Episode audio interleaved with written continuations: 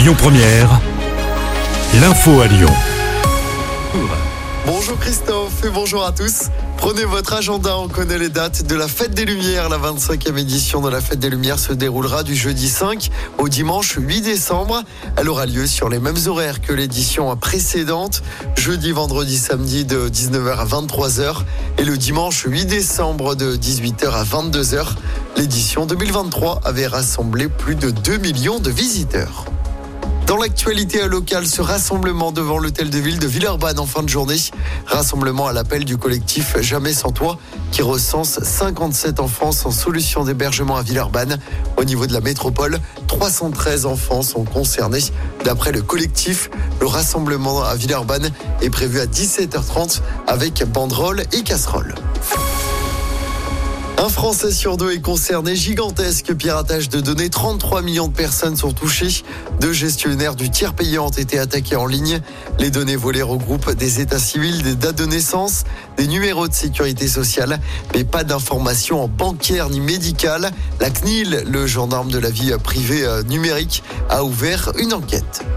On poursuit avec une info trafic. Attention ce soir sur l'A7 Nord. Si vous souhaitez rejoindre l'A47 pour vous rendre à Saint-Etienne, la bretelle de bifurcation sera fermée entre 21h et 6h du matin en cause des travaux d'entretien.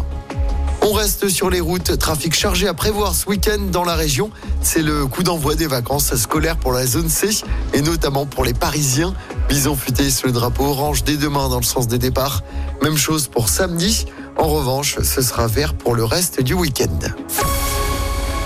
En football, direction les quarts de finale de la Coupe de France pour l'OL. Comme la saison dernière, l'OL a éliminé Lille en huitième de finale. Victoire 2-1 hier soir au groupe Ama Stadium grâce à un but de la nouvelle recrue Gift Orban et de Ryan Cherky.